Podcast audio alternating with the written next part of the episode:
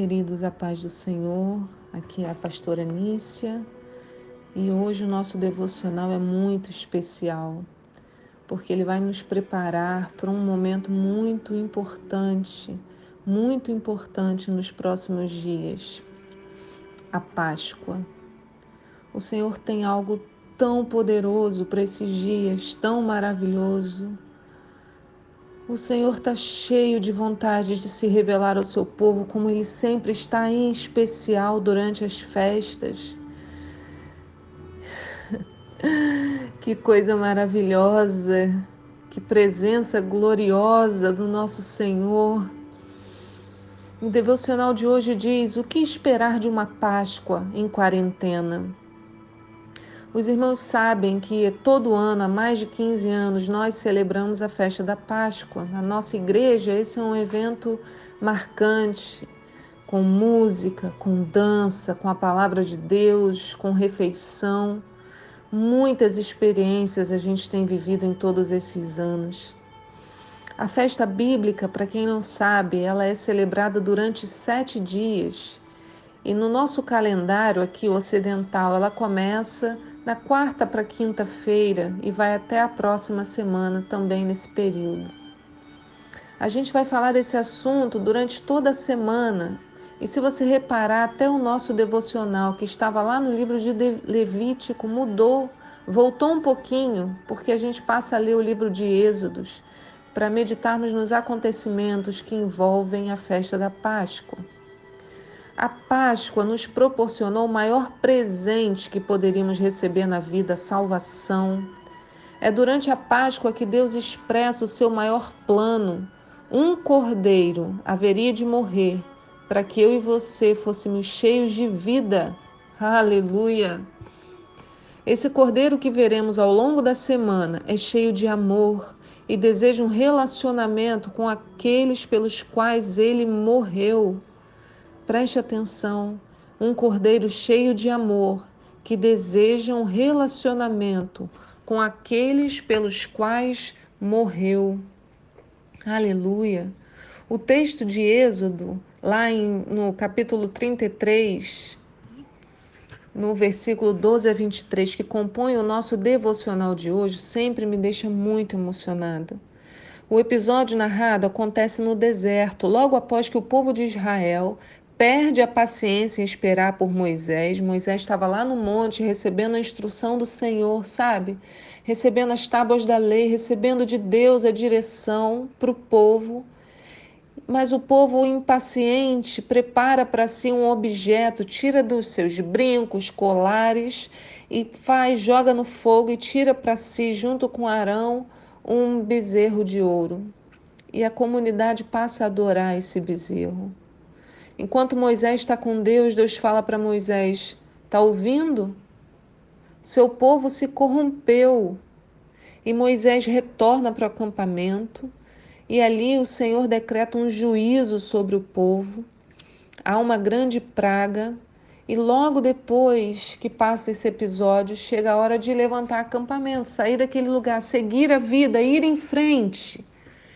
Assim como nós, quando nos reconhecemos pecadores, e aí o Senhor vem com aquela voz e nos mostra o que precisamos mudar, e a gente tem noção do nosso pecado, da dureza do nosso coração, mas depois passa e é hora de avançar, é hora de seguir. Não dá para ficar lá atrás sofrendo e remoendo o tempo todo. Mas qual era a preocupação de Moisés? É aí que chega o texto de Êxodos 33, 12. Moisés se pergunta, mas como eu vou. Porque Deus falou para Moisés: olha, você, é, vocês vão levantar acampamento e eu vou enviar alguém com vocês. E aí Moisés se preocupa, fala: como que eu vou caminhar sem o Senhor? Deus não me disse quem ele vai mandar junto comigo.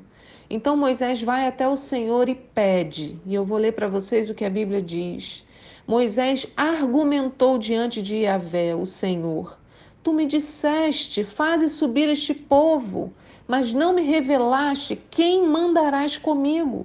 Contudo, dissestes: Conheço-te pelo nome e encontraste graças aos meus olhos. Agora, portanto, se me vês com agrado, mostra-me o teu caminho, a fim de que eu te conheça ainda mais e continue sendo agraciado com a tua misericórdia. Lembra-te de que esta nação é o teu povo.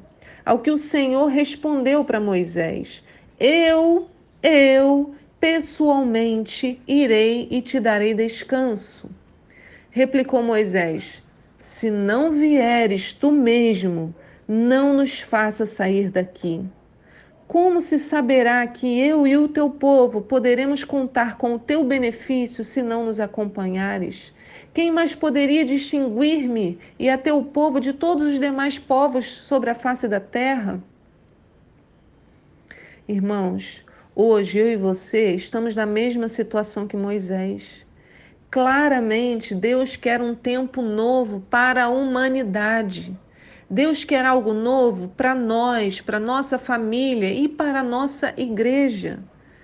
Nós ainda não temos uma clara visão do que devemos fazer, como nos portar, o que esperar do futuro, o que eu preciso mudar. Por isso, o pedido de Moisés hoje faz tanto sentido para nós.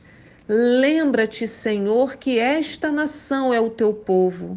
Se você não vier ao nosso encontro, não nos faça sair daqui.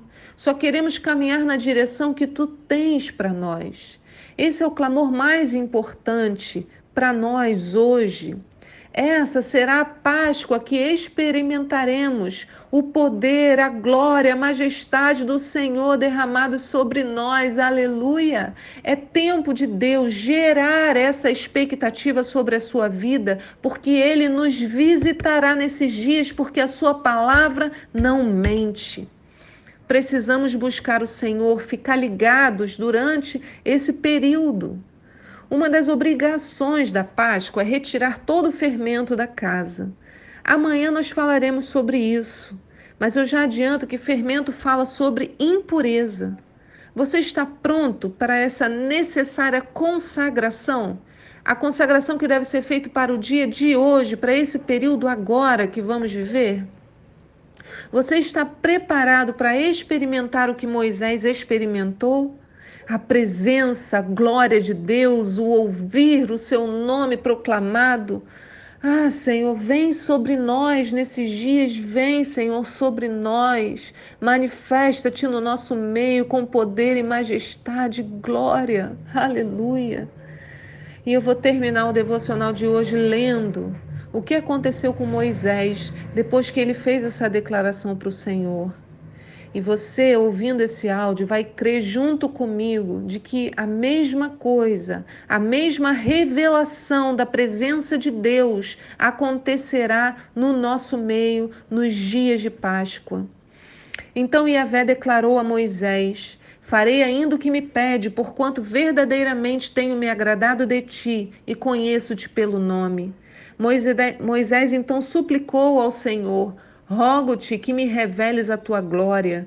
E o Senhor orientou: Farei passar diante de ti a minha benevolência, e diante de ti proclamarei o meu nome, Yahvé, o Senhor. Terei misericórdia de quem eu decidi ter misericórdia, terei compaixão de quem eu desejar ter compaixão. E acrescentou: Não poderás ver a minha face, porque o ser humano não pode ver-me permanecer vivo. E concluiu o Senhor: Eis aqui um bom lugar junto a mim, põe-te sobre a rocha. Aleluia! Ah, eu tenho que parar aqui. Essa rocha é Jesus. O Senhor Jesus revela o Pai, nele a gente está seguro.